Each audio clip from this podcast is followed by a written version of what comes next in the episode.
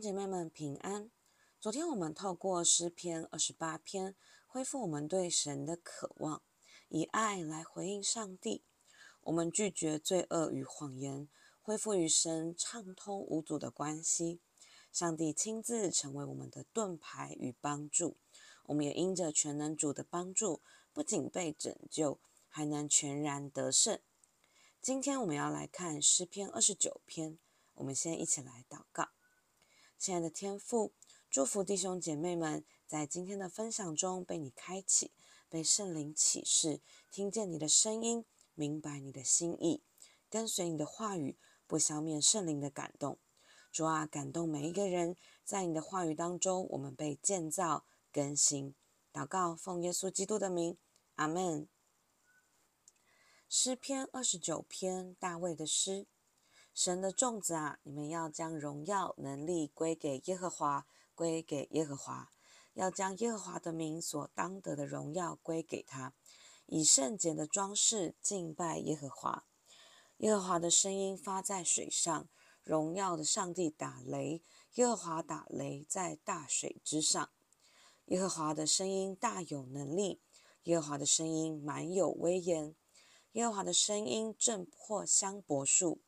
耶和华震碎黎巴嫩的香柏树，他也使之跳跃如牛犊，使黎巴嫩和西连跳跃如野牛犊。耶和华的声音使火焰分叉，耶和华的声音震动旷野，耶和华震动加低斯的旷野。耶和华的声音惊动母鹿落胎，树木也脱落净光。凡在他殿中的，都称说他的荣耀。洪水泛滥之时，耶和华作者为王。耶和华作者为王，直到永远。耶和华必赐力量给他的百姓，耶和华必赐平安的福给他的百姓。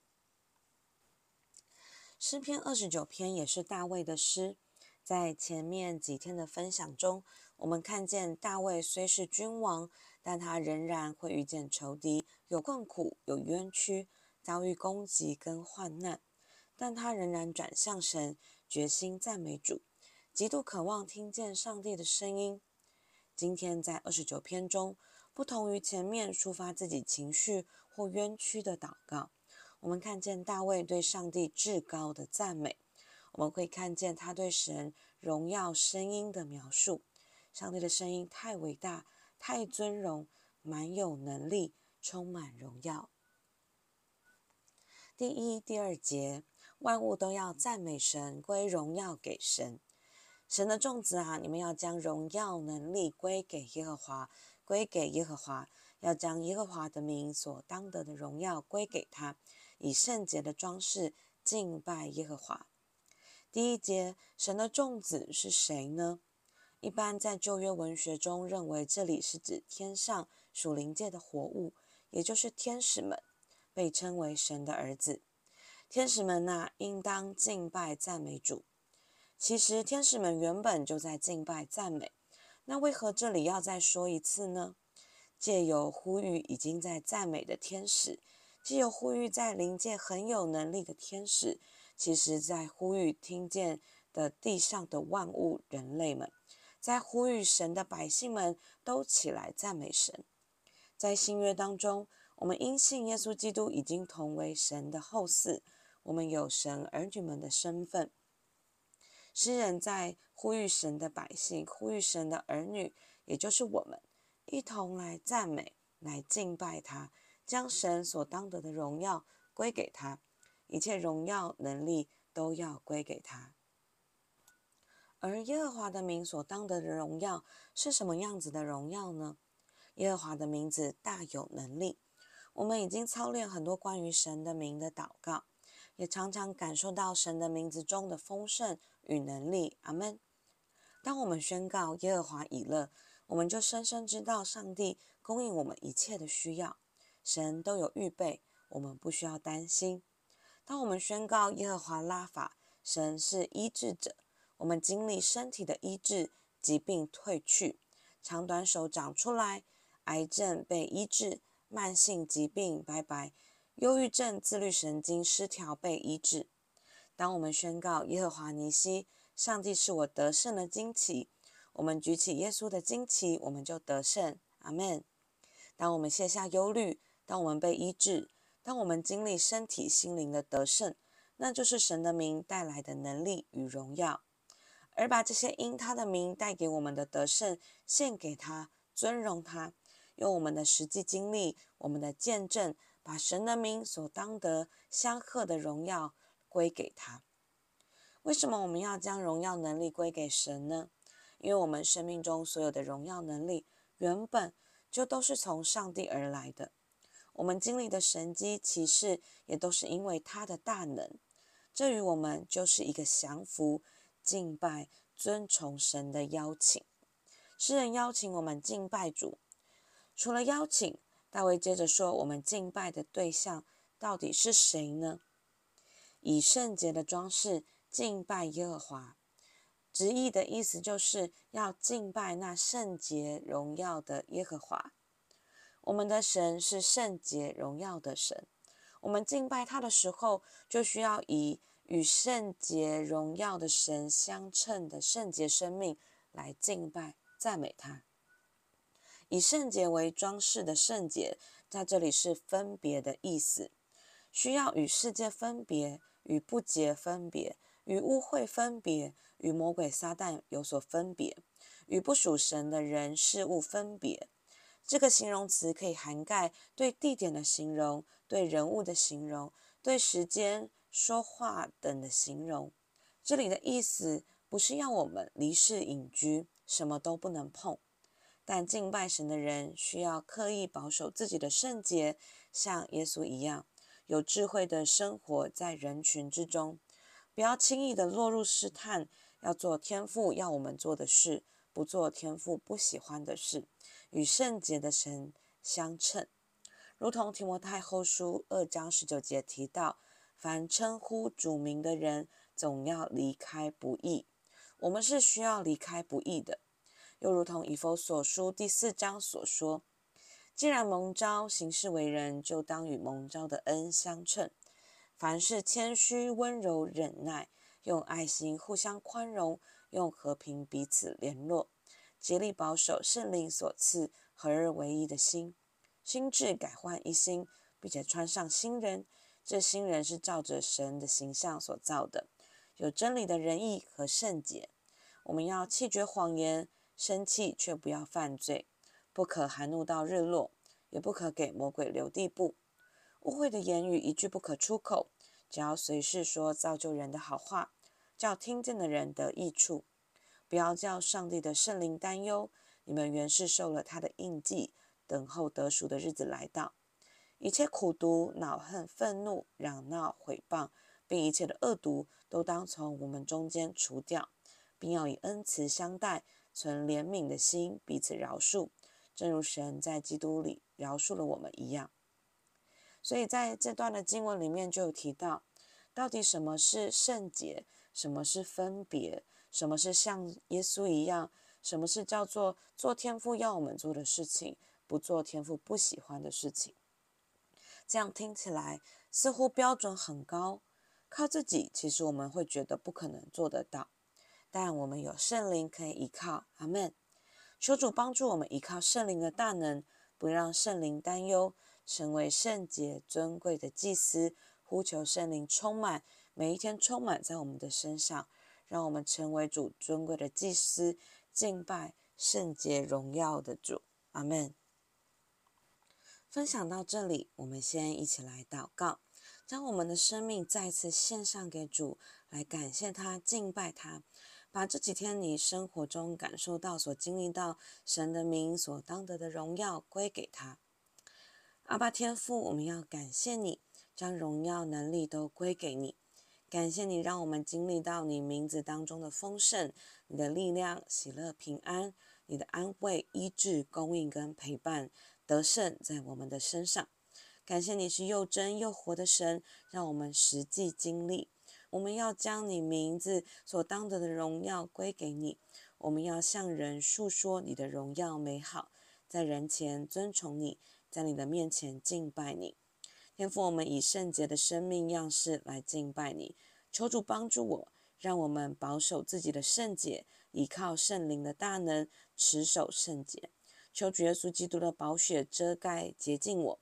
奉耶稣基督的名，我弃绝一切的罪恶与污秽，所有与圣洁的你不相称的事物都要挪开来。感谢天父，听我们的祷告，奉耶稣基督的名，阿门。第三到第九节，大卫接连描述了我们所敬拜的主耶和华的声音是满有大能与威严的。第三四节这里将神的声音比拟为雷轰。在旧约中，常常描述上帝说话的声音，在人类听起来就像雷轰一样。雷轰的声音在人耳中是最大声的，是充满威严的，使人战惊的。这是自然界发出的所有声音当中最大的声音。除了它最大声之外，在人的耳中、眼中，雷轰、闪电不是人可以控制的，但上帝可以控制。在第三节里面，他用雷轰的大声与上帝打雷，而且上帝可以决定雷要打在哪个地方，用这样子的方式来描述，呈现出上帝的大能。第四节中的威严与前面第二节的荣耀意思相同，表达上帝的声音是荣耀的声音。接下来在第五、第六节。大卫描述上帝的声音，使得香柏树被震破。香柏树在当地是极为坚固的树，当时号称树中之王。而黎巴嫩盛产的香柏树更是以巨大著称。第六节的黎巴嫩和西连都是大卫所在之处北边连绵的群山。跳跃一词在当时用以描述羊或牛走路跳动的姿态。也用以形容地震时地面的起伏。第七节，火焰都分叉，在描绘从天降下的天火，也就是雷电交加的画面。第八节更是描述雷声的轰鸣，久久回荡在加迪斯的旷野，这是大卫所在之处南方的沙漠。第九节，从树木与动物的具体反应来描述上帝的声音。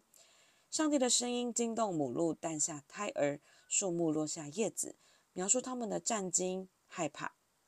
以上所述，我们可以看见大卫说，当上帝发出声音的时候，再坚固巨大的树都会折断倒塌，连绵不动摇的群山都因地震颤动起伏。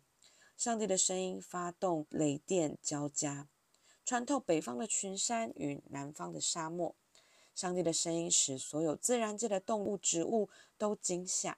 我们所敬拜、所侍奉的神，满有大能，超越天地之上。神的声音超越大水，超越闪电，超越自然界的高山峻岭，超越人们觉得坚固不动摇的所有事物。最后第十到十一节，当神的声音发出来，描述当天地动摇。洪水风暴来临，当万物都在颤抖的时候，上帝作王掌权。上帝的声音高过所有风暴，直到永远。而且十一节中说，耶和华必赐力量给他的百姓，耶和华必赐平安的福给他的百姓。与神亲近的人可以放心赞美主。上帝会赐力量与平安的福给他的百姓，就是赞美他。把荣耀能力归给他的人，神的儿女们，若是你正在遭遇这些天摇地动的事情，可能是职场的转变、关系转变、冲突危机，或是你看着这个世界政治经济国际局势觉得很动荡，内心害怕惊慌，曾经觉得不会动摇的高山峻岭、规则制度、人心关系，都有可能会改变。但上帝作王掌权不改变，直到永远。让我们一起在动荡中经历上帝名字的丰盛，作王掌权直到永远的主，永远都是你的力量，是我们的力量。上帝永远都要赐平安给我们，让我们把荣耀能力归给神。上帝将平安与力量赐给我们。阿门。我们一起来祷告。亲爱的天父，谢谢你是在风浪之上作王掌权的神。你发出声音，天上地下无不屈膝，无不惊吓。你的声音满有能力，满有荣耀。我要敬拜尊崇你，要献上所有的给你。主啊，我要把所有从你而得、从你的名字而得的荣耀能力都归给你。在动荡之中，我要专注在你的身上。不论今天发生什么事，不论最近感受到什么，我都宣告你在我的人生中做王掌权。主啊，你要在大环境的局势下。做王掌权，你做王一直到永远。我要经历你所赐的平安与力量。我也奉耶稣基督的名祝福教会每一个神的儿女们，都一同经历你的平安跟喜乐，你的力量跟恩典。祷告奉耶稣基督的名，阿门。如果你喜欢我们的分享，欢迎按赞、订阅、开启小铃铛。愿神的话每一天成为我们随时的帮助。你也可以把连接传给需要的人。愿上帝祝福你，阿门。